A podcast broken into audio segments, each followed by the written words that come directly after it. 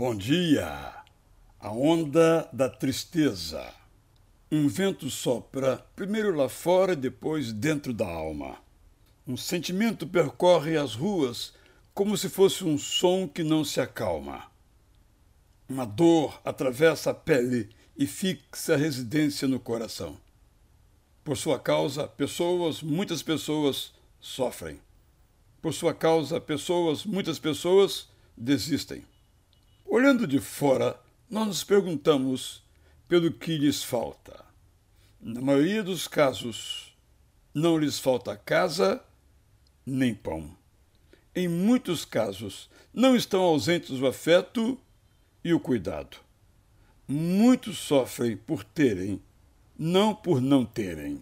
Sobram-lhe perguntas sem respostas, que buscam silenciosamente ou com palavras que ferem por alguma inexplicada razão, há almas dentro das quais, tendo soprado, a tristeza encontra o seu lugar, como se não fosse mais deixá-la. Se a onda da tristeza nos balança e ameaça, precisamos sentir, mais do que saber, que a nossa missão aqui ainda não acabou. Temos muito para fazer acontecer e muitas pessoas esperam que continuemos a realizá-la.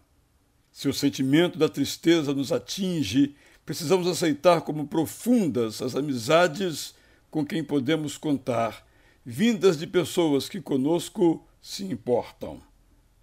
Se a dor da tristeza nos acompanha na maior parte do dia e da noite, precisamos apreciar o cuidado dos que continuam a nos amar e servir. Tudo passa. O vento passa. A onda vai. O sentimento muda. A dor desaparecerá.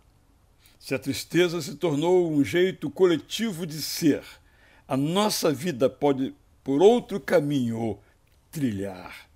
Queridos por Deus, que enviou seu próprio Filho para viver entre nós, podemos aceitar como real sua presença conosco aqui e agora, e então nada nos faltará.